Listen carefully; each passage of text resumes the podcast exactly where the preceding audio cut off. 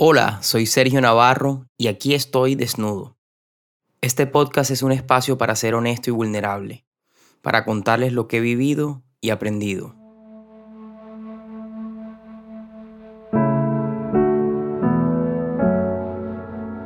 Buenos días a todos. Hoy en este primer capítulo bonus vamos a hablar sobre la ansiedad. La ansiedad básicamente se da cuando salimos de nuestro momento presente y comenzamos a imaginarnos el futuro, a querer predecir qué va a pasar con una cierta situación que estamos viviendo en este momento. Por lo general siempre estamos proyectando desde nuestro pasado. Entonces, si nuestras experiencias pasadas no fueron positivas, nuestro futuro lo vamos a proyectar desde escenarios negativos y eso nos va a producir ansiedad. Nos va a sacar de este momento presente y nos va a llenar de preocupación, de temores, de angustias. Y realmente lo único que hace es enfermarnos, es traernos malestar, es quitarnos el sueño. Entonces hoy quiero comentarles primero mi experiencia con la ansiedad, cuáles son esas posibles causas de la ansiedad y después regalarles un par de herramientas que les pueden ayudar mucho cuando estén enfrentando un momento de dificultad, de ansiedad y que quieran encontrar esa calma y esa presencia nuevamente. Durante dos etapas de mi vida he sufrido de momentos de ansiedad. La primera fue hace aproximadamente 12 años, en donde decidí refugiarme en el trabajo y buscar más proyectos de los que podía manejar. Al final no era lo que quería y quería llenar un vacío interno con algo externo. Pensé que montar un nuevo proyecto, la distracción el recurso adicional me iba a generar alguna felicidad y no fue así. Lo único que hizo fue quitarme el sueño.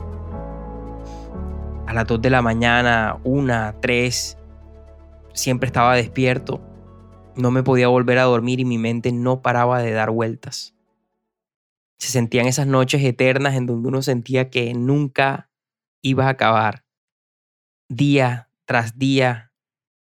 Y después venía el malestar, eh, comencé a sufrir de gastritis, estuve a punto de tener una úlcera y, y bueno, estaba en un lugar bastante indeseable y realmente era simplemente esas ganas de sentirme bien, pero estaba buscando en los lugares equivocados esa felicidad. Hace 12 años claramente no sé todo lo que sé hoy y simplemente, como muchos de nosotros, buscaba en factores externos esa supuesta búsqueda de la tranquilidad y de la paz que necesitaba. La segunda vez fue hace aproximadamente unos 4 o 5 años y fue cuando tuve una ruptura en una de mis relaciones. Sufrí bastante. Mi mente comenzó a hacerse películas de terror, comenzó a imaginarse cosas, a hablarme, a decirme y realmente eso me estaba enfermando. Es completamente horrible cuando uno no puede silenciar esa voz interior, cuando todo lo que escuchas es negativo. Entonces, estaba en esa época y, no sabía cómo parar ese sufrimiento, cómo hacerme sentir mejor y, realmente querer controlarlo todo y querer tener el resultado final y que todo se diera como yo quería, me estaba generando esa ansiedad me estaba quitando esa tranquilidad. Y, bueno, como muchos, listo, me sentía mal, ¿cómo busco una solución? Y comencé a encontrar en el trago, en las distracciones, una solución temporal, pero al final del día me daba cuenta de que era peor. Salí a tomar un viernes, después el sábado también, a veces los domingos, y el lunes o el domingo lo que me sentía más vacío todavía. Entonces ahí en ese caso particular aprendí la importancia de, que uno debe sanar, uno debe perdonar, uno debe sentirse bien por algo mismo y no esperar nada de las personas. Muchas veces las personas que nos hieren, las personas que nos hacen daño ni saben ni son conscientes de, de lo que nos han hecho, entonces es nuestra responsabilidad tomar el control de esa situación. Yo he encontrado seis elementos principales que les quiero compartir hoy que producen mucha ansiedad en nuestras vidas. La primera es, son las comparaciones. Estamos constantemente comparándonos con los demás.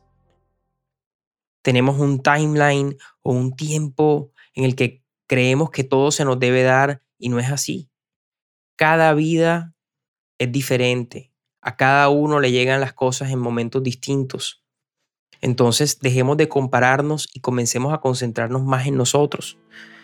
Como les he dicho ya anteriormente, comparémonos con nuestro yo anterior. Segundo, expectativa.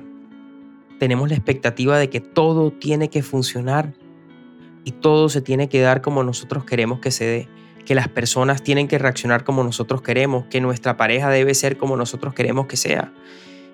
Y cuando dejamos que nuestra felicidad, nuestra paz, nuestra tranquilidad dependa de algún agente externo, claramente vamos a sufrir. Porque los resultados no funcionan como nosotros queremos, funciona como el mundo al final decide que terminen. Nosotros no somos el centro del universo y nosotros tampoco somos dioses para controlar cada resultado que se dé a nuestra manera. Entonces, cuando comenzamos a eliminar la expectativa, nos quitamos de encima el problema de pensar de que todo tiene que funcionar a nuestra manera y las cosas van a ser mucho mejor. Tercero, proyectar nuestro futuro desde nuestro pasado. Como les dije anteriormente, nuestro pasado no es nuestro futuro. Nuestro pasado fue un proceso por el cual pasamos. Es esa universidad de la vida que nos enseña muchísimas cosas. Claramente cuando no aprendemos las lecciones del pasado, se van a repetir. Entonces es muy importante siempre mirar el pasado desde la óptica del aprendizaje, de tomar lo positivo y de poder cambiar nuestra mentalidad, de pensar de que somos dignos de recibir cosas buenas en nuestras vidas. Cuarto, buscar felicidad en cosas externas.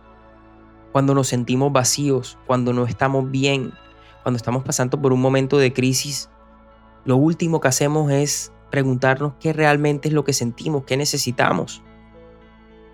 Y comenzamos a buscar la felicidad en cosas externas. Entonces, queremos placer, queremos cosas materiales, queremos buscar ese momento de escape. Y al final del día, cuando obtenemos eso que queremos, nos damos cuenta de que el vacío sigue, de que ese placer temporal, ese pico de dopamina realmente me da una tranquilidad temporal, pero me genera un vacío mucho peor en el mediano y en el largo plazo. Entonces, no busques por fuera lo que no tienes adentro. Quinto, no procesar las emociones. Estamos acostumbrados a creer de que siempre tenemos que estar bien. Cuando alguien nos pregunta que si estamos bien, siempre respondemos que estamos bien y ya es como algo automático. Yo aprendí que si no estoy bien, está bien no estarlo. Entonces para mí el estado ok o bien no existe para mí, o estoy excelente o estoy mal. Y cuando estoy mal, hago todo lo posible para volver a estar en ese excelente. Entonces aprendí a tener control de mis emociones, aprendí a sentir, aprendí a ponerle un nombre a lo que estoy sintiendo, a lo que me está pasando y aprendí a comunicarla. Si tengo un problema con una persona, se lo dejo saber de una manera amistosa, claramente. Si es algo conmigo, lo suelto y trato de no quedarme con esa sensación negativa, sino ver cómo la puedo transformar en algo positivo para mi vida. Y por último, el querer controlarlo todo claramente nos va a generar ansiedad. Vivimos una vida en donde queremos simplemente que todo se nos dé, que las personas actúen a nuestro antojo, cada resultado, cada negocio, cada relación se maneje como nosotros queremos que se maneje en nuestros tiempos, a nuestro momento y no es así. Lo único que podemos hacer es hacer lo que nos corresponde, vivir en el momento presente y tomar acciones y decisiones que nos vayan a generar bienestar en el mediano, en el largo plazo. Eso es lo único que nos va a garantizar a nosotros el éxito en las vidas. Y existen cosas que no dependen de nosotros.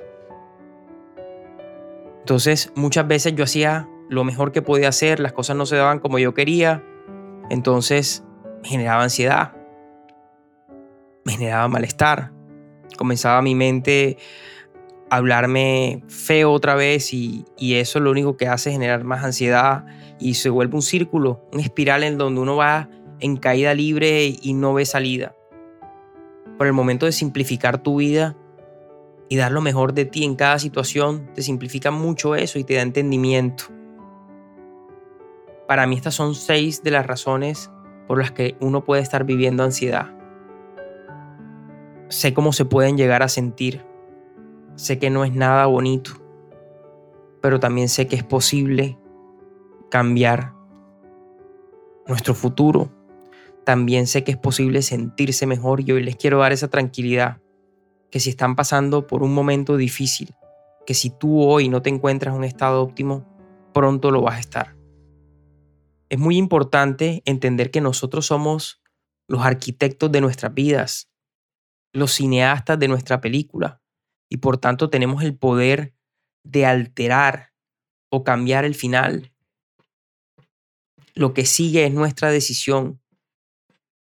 Y por eso el control de las emociones y de los pensamientos es fundamental para poder calmarnos, para poder estar en ese momento presente y no estar viviendo en el futuro que nos va a producir ansiedad claramente. Sobre todo cuando lo proyectamos desde el miedo, desde el querer controlar todo, desde la expectativa. Entonces, hoy les quiero regalar un par de herramientas que me ayudan mucho a calmarme, a controlar mi nivel de pensamientos y a pensar en positivo, en que todo puede ser mejor. Primero, el control de la respiración. No sabemos utilizar nuestra respiración. Nuestra respiración puede alterar la química de nuestro cuerpo. Puede darnos esa paz y esa tranquilidad que estamos buscando y nos puede retornar al momento presente en, caso de que estemos sintiéndonos con ansiedad. Hay muchas técnicas de respiración. Simplemente es Inhalar por la nariz de manera lenta, dejar salir por la boca, hacerlo repetidas veces durante el día y comenzar a bajar esa cantidad de pensamientos, a comenzar a concentrarnos más en nuestro cuerpo y dejar que nuestra mente baje las revoluciones. Iniciar tu día con un espacio para ti y tener una rutina que nos permite prepararnos para lo que se viene en el día me ha ayudado muchísimo a mí a controlar toda esa ansiedad. Meditación, oración, un espacio para mí en la mañana, caminar, estar en contacto con la naturaleza, todas estas son actividades en nuestro día a día que nos ayudan a calmar esa ansiedad. El ejercicio es vital para el control de la ansiedad. El ejercicio produce cambios en nuestras mentes, nos genera paz y tranquilidad. Todos estos son pequeños hábitos que nos van a ayudar a controlar nuestros pensamientos. Lastimosamente, nuestra programación mental, como ya lo habíamos hablado, es principalmente negativa. Entre más pensamientos generamos durante nuestro día, más emociones negativas van a llegar a nosotros. Entonces, encontrar prácticas que nos permitan anclarnos a ese momento presente y bajar esa cantidad de pensamientos van a traer muchos cambios a nuestras vidas.